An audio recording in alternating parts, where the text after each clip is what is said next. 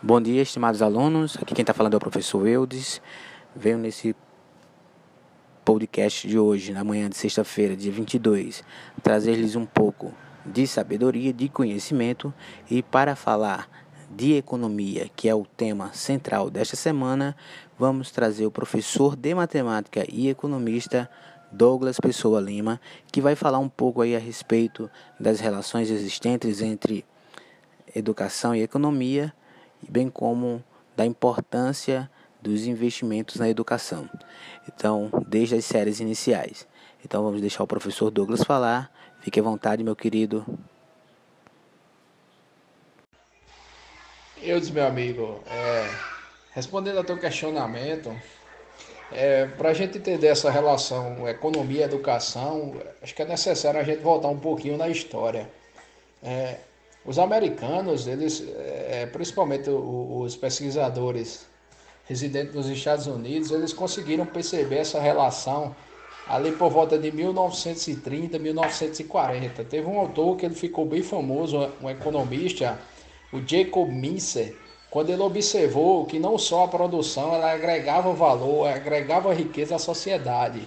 Ele conseguiu perceber que quanto mais o nível educacional da população ele aumentava ao longo dos anos, é, a produção e o PIB da nação como um todo ela também aumentava. Então o que, que aconteceu a partir daí? A partir daí, ali 1950, 1960, travou-se mais ou menos que uma batalha teórica é, no entorno desse assunto aí.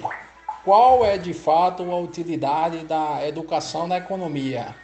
É, a educação ela deveria seguir moldes conservadores de educação para uma elite que é, tinha condição de estudar ou ela deveria ser dissipada para toda a sociedade para que o nível de riqueza geral aumentasse como um todo.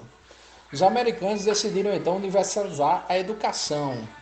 Isso daí, a educação de base no caso e perceberam que à medida que os anos de educação das pessoas ela aumenta, o nível de riqueza da sociedade como um todo também aumenta. Recentemente teve um ganhador do prêmio Nobel nos anos 2000, o James Heckman, que ele conseguiu é, fazer um estudo que a gente chama de estudo randomizado com 40 anos de observação. Ele observou que alguns imigrantes americanos que recebiam atenção na educação principalmente na faixa etária de 0 a 3 anos, eles conseguiam ao longo da vida ter sucesso financeiro é, superior àqueles é, imigrantes que não, que, que, não tinham, que não tinham é, é essa atenção inicial. Então, ele fez uma análise de correlação entre as faixas etárias de educação que recebiam investimentos passivos e o retorno que essa educação gerava para o conjunto da sociedade como um todo. Isso foi um, um, uma análise aí de mais ou menos de 40 anos de observação. Então, você tinha ali crianças que receberam educação nos anos iniciais, na década de 60, 70, e observou-se o sucesso profissional, o sucesso é, da vida financeira dessas pessoas ao longo da vida. Então, o que, que ele fez é, observando isso aí? Ele observou que essas pessoas que recebiam essa educação, elas conseguiam empregos com salários mais altos, essas pessoas, elas é, não se envolviam em crimes, entendeu? Sim, o valor agregado como um todo para a sociedade, ele era gigantesco, entendeu? É, especificamente no Brasil, a gente demorou muito para atentar a essas questões, entendeu? No Brasil, os constituintes de 88 foi que conseguiram amarrar um valor percentual da receita corrente líquida do governo federal para ser destinado à educação. Então ficou-se amarrado aí que 18% da receita do governo federal ele seria destinado à educação como um todo. E de lá para cá, à medida que o nível de produção ele aumenta, à medida que a riqueza agregada, que o PIB aumenta, que os impostos a arrecadação do governo federal aumenta, o retorno para a educação em termos de investimentos ele aumenta. Então aí você tem duas questões, uma questão, uma questão teórica que observa de fato como é, o investimento em educação tem impacto direto na economia e o retorno quanto a isso. Se você investe bem em faixas etárias certas, o valor agregado na sociedade como um todo ele aumenta e o retorno para a sociedade como um todo, em nível de produção, em nível de arrecadação e a riqueza como todo, ele também aumenta, beneficiando de certa forma o próprio governo que vai arrecadar mais e poderá investir mais.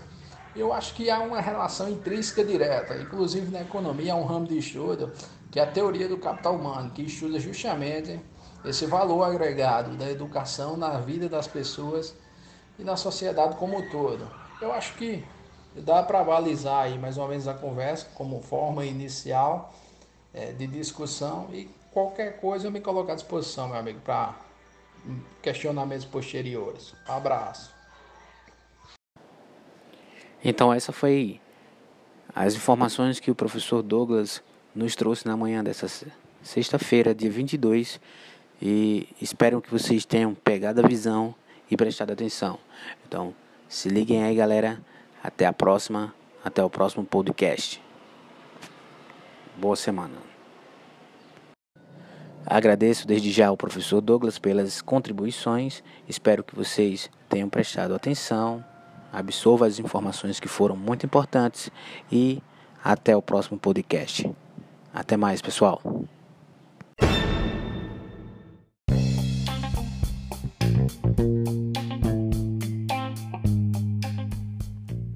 Tudo bem? Você sabia que o modelo de educação desenvolvido nas escolas cidadãs integrais traz inovações e propostas que buscam representar um divisor de águas na história da educação do estado da Paraíba? E tem como objetivo formar indivíduos protagonistas, agentes de mudanças social e produtivos que possam contribuir com o mundo atual e suas necessidades? E tem mais: as escolas possuem um conteúdo pedagógico voltado para a formação educacional de excelência conforme a regulamentação da Base Nacional Comum Curricular e a profissionalização do estudante, conforme método didático e administrativos próprios.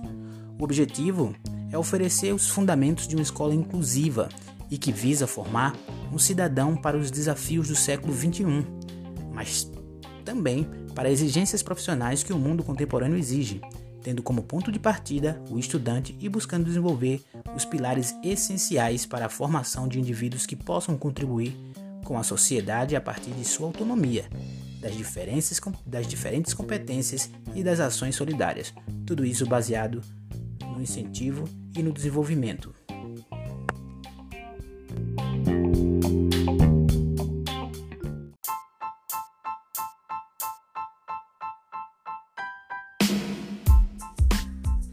Olá, tudo bem?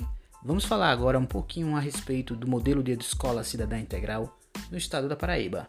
Vocês sabiam que o modelo de educação desenvolvido nas escolas cidadãs integrais traz inovações e propostas que buscam representar um divisor de águas na história da educação do estado da Paraíba? E tem como objetivo formar indivíduos protagonistas, agentes de mudança social e produtivos que possam contribuir com o mundo atual e suas necessidades. E tem mais, pessoal. As escolas possuem um conteúdo pedagógico voltado para a formação educacional de excelência, conforme a regulamentação da Base Nacional Comum Curricular, e a profissionalização do estudante conforme método didático e administrativos próprios.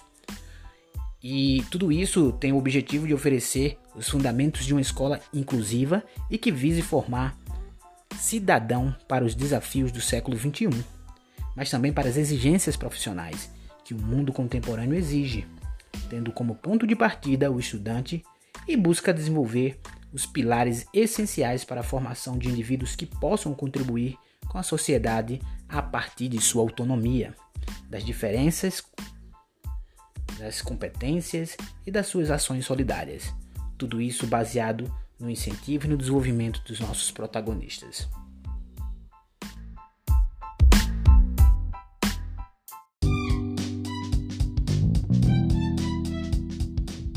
Estamos aqui com a jogadora Maria Sofia. Ela joga muito PKXD. Maria, você pode falar um pouquinho o que é isso, o PKXD? É um tipo de jogo que você ganha os animais e pode fazer corridas bem loucas.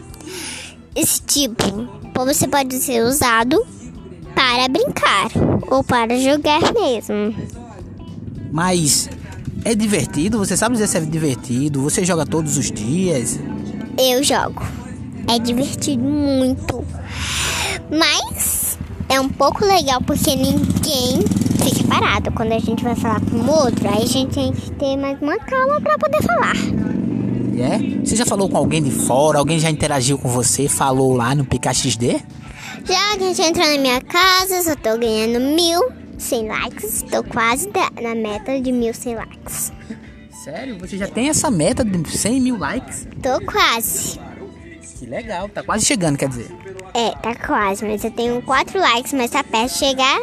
A 100 mil, quase perto. É, tá...